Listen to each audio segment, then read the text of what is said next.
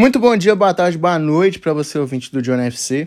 Aqui quem vos fala é o Johnny, obviamente, e sejam bem-vindos a mais um episódio do nosso querido, amado e respeitado Johnny FC. É, hoje vamos trazer jogadores que jogam no Brasil que são melhores que jogadores que jogam na Europa. É um tema polêmico e tem como é, questionamento: esses jogadores que jogam no Brasil dariam certo na Europa? É isso. É, segue a gente no Instagram, JohnFCOff. Lá você pode mandar sugestões de temas e mandar para os seus amigos. E segue a gente também no Spotify, que é onde saem nossos episódios. John FC, aperta o sininho, aperta o botão de seguir para você não perder nenhum episódio.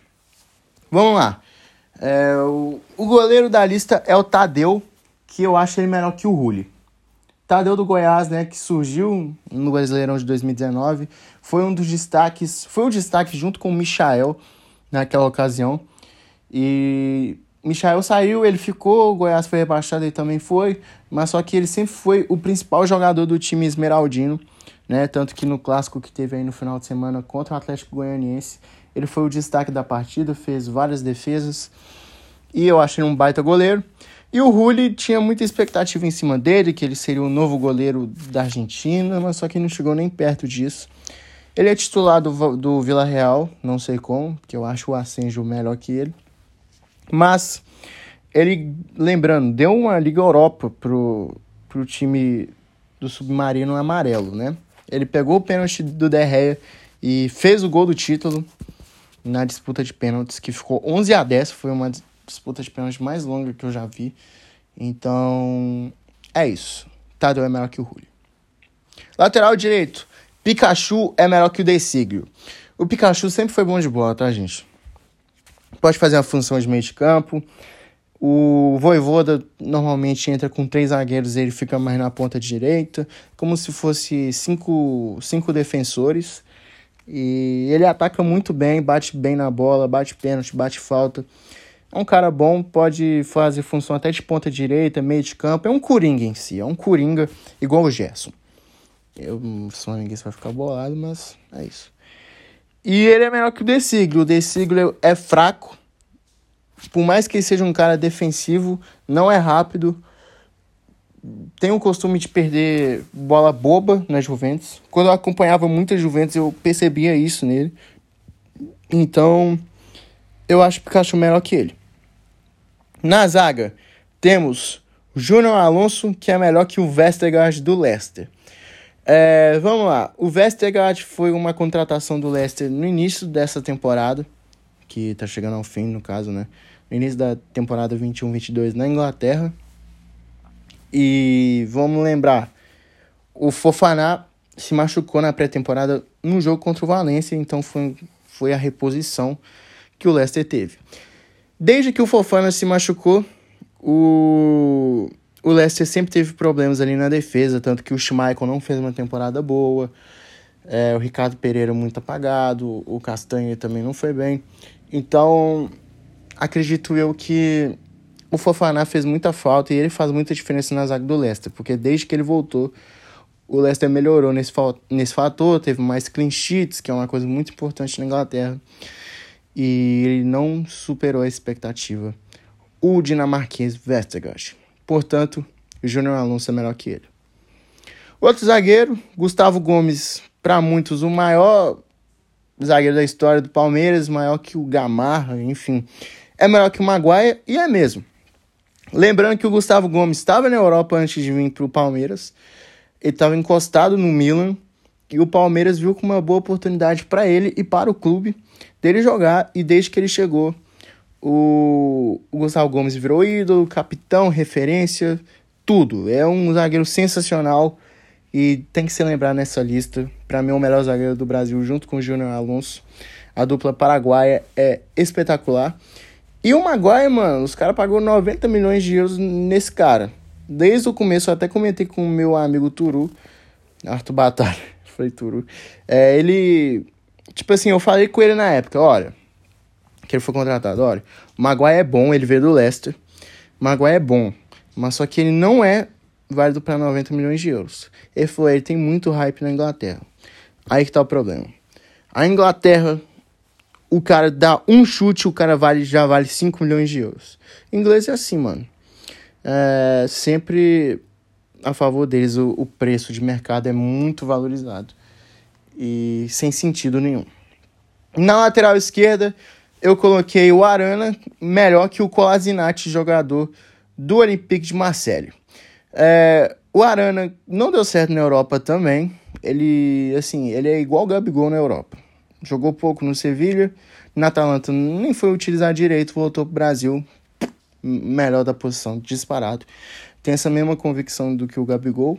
Mas o Guilherme Arana, poucos lembram dele na Europa, né? Porque não jogava muito. E o Gabigol, né? A gente vai chegar na parte dele ainda, ele tá aqui na lista também. Só que ele é melhor que o Kolasinac. O Kolasinac veio cheio de expectativa pro mundo do futebol. Ele é bósnio, da Bósnia, óbvio. Do, é, ele surgiu muito bem no Schalke 04 e o Arsenal foi lá e contratou ele. Só que ele nunca se firmou no Arsenal. Ele teve seus momentos bons, jogou até de zagueiro alguns jogos, só que ele não foi bem. Tanto que o Arsenal pagou muito caro no Tierney e hoje o Tierney é o titular. E ele está emprestado junto ao Olympique de Marseille. Eu acho que ele não tem mais futuro dentro dos Gunners. Vamos lá, volantes. Não, estamos no 4-4-2, tá, gente? É, meio de campo, eu coloquei o Danilo melhor que o Rabiot. Gente, o Rabiot é uma perna danada, já fez isso mil vezes, todo mundo sabe disso. A Juventus paga 9 milhões de euros por ano ao jogador francês. E o Danilo, mano, teve sua primeira convocação, um jogador sensacional, é um box-to-box, pode, pode ser um cara volante, pode ser um meia central, pode ser um meia atacante também. E finalmente foi colocado, né? Igual eu falei. Tava na hora, acho que é válido o teste do Tite com ele. E quem sabe, né? Vai que ele joga bem e possa surgir na Copa, né? Acho que o valor de mercado do Danilo é maior que o Rabiot, pra vocês terem noção. O Danilo tem um valor de mercado de 22 milhões de euros. O Rabiot acho que tem 30 por aí. Não, é, isso aí foi muito tempo que eu olhei, então realmente não sei. Mas o Danilo é mais jogador que o Rabiot, na minha concepção. Outro meio de campo aqui é o Nátio Fernandes do Atlético Mineiro. Para mim, ele é melhor que o Saul do Chelsea. É, o Saul, 2016, 2017, monstro, craque. Assim, craque de bola. Só que, né, teve seus problemas. Ele, te, ele, tinha um problema que ele jogava com alguma coisa dentro do corpo que ele tinha que usar, enfim. Só que ele, ele sumiu, ele sumiu do mapa. Todo ano tinha alguém atrás dele. E o Chelsea foi atrás dele esse ano, não foi bem.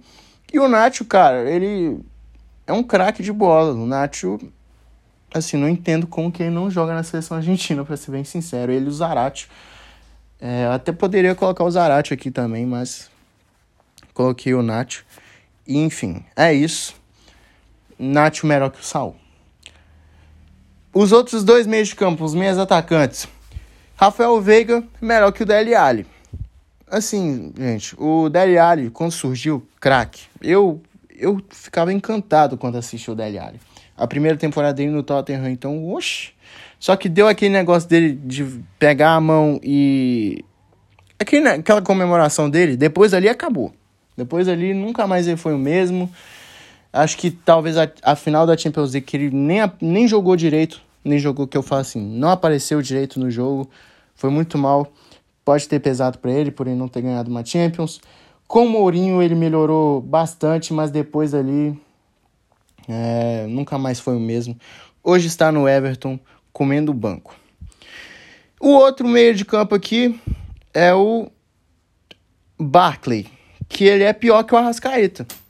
O, eita porra. O Barkley também tinha muita esperança nele, o Chelsea pagou muito caro para contar com ele, acho que foi 30 milhões de euros na época. E ele nunca se firmou no Chelsea. Teve seus momentos com o Maurício Sarri, mas depois que o Lampa chegou, ele não teve mais espaço. E hoje ele é um jogador inútil pro Chelsea, enfim. É isso. E o Arrascaeta é muito melhor que ele, né, gente? E o Veiga também. Os dois juntos é melhor que o Barca. Agora vamos pro ataque. Os dois centroavantes. É, o Hulk é melhor que o De Jong, do Barcelona. É, o Hulk, mano, na Europa sempre foi muito bom. É, não me surpreende o que ele tá fazendo no Atlético, porque pra clube, show de bola. Pra seleção, não acho que ele é essa coisa toda. E aqui no Atlético, aqui em Minas Gerais, no Atlético, ele é ídolo, pra já é o maior jogador da história do Atlético. E não é exagero também, acho que ele tá entrando nesse hall por tudo que ele faz dentro e fora de campo também, é um ser humano incrível. Isso a gente tem que olhar também. Mas a gente tá falando dentro de campo. E o Hulk dentro de campo, desde que ele chegou no Brasil, vem fazendo tudo parecer fácil. E o De Jong, mano, o De Jong não dá, velho. O De Jong teve sua melhora com o, o Xavi, que prefere ele do que o Depay, que para mim é um absurdo. Mas o Xavi é o que melhorou o Barcelona e tá dando certo. Mas o De Jong é um cara caneludo que não é bom. A verdade é essa. E o último aqui, mais um centroavante do Barcelona, é o Braithwaite, que é pior que o Gabigol. O Gabigol é melhor que ele, tá? Ah, mas o Gabigol na Europa não jogou muito. Ô, gente, gente é o vídeo, é o, o tema do episódio de hoje é jogadores que jogadores que jogam no Brasil que são melhores que jogadores que jogam na Europa. O Gabigol é melhor que o Braithwaite e acabou, velho. Acabou. O Braithwaite teve passagens por Toulouse da França, Middlesbrough da Inglaterra, estava no Leganés. Aí o Barcelona paga 18 milhões de euros porque o Soares machucou e conta com ele, sendo que ele nunca foi prestativo ao Barcelona. Nunca foi, só prejudicou o Barcelona. Teve um jogo dele que foi bacana, que foi contra o Sevilha, que levou o time para a final da Copa do Rei na temporada passada. Mas depois dali, mais nada, ele nem joga no, no, com o time do Xavi. Eu não sei nem se ele jogou com, desde que o Xavi assumiu o time. E o Gabigol é melhor que ele, tá? O Gabigol no Barcelona, o Gabigol faria uns 20 gols por temporada fácil. Eu cravo e deixo essa polêmica para vocês. Tá bom? Pensem aí com vocês, falem com seus amigos. Vocês acham que o Gabigol no Barcelona ia fazer gol toda hora? Essa é a questão. É isso, rapaziada. Espero que vocês tenham gostado do episódio de hoje. É... Bom final de semana a todos. Segunda-feira tem episódio novo. E é isso. Tamo junto. Valeu, é nóis. Fui!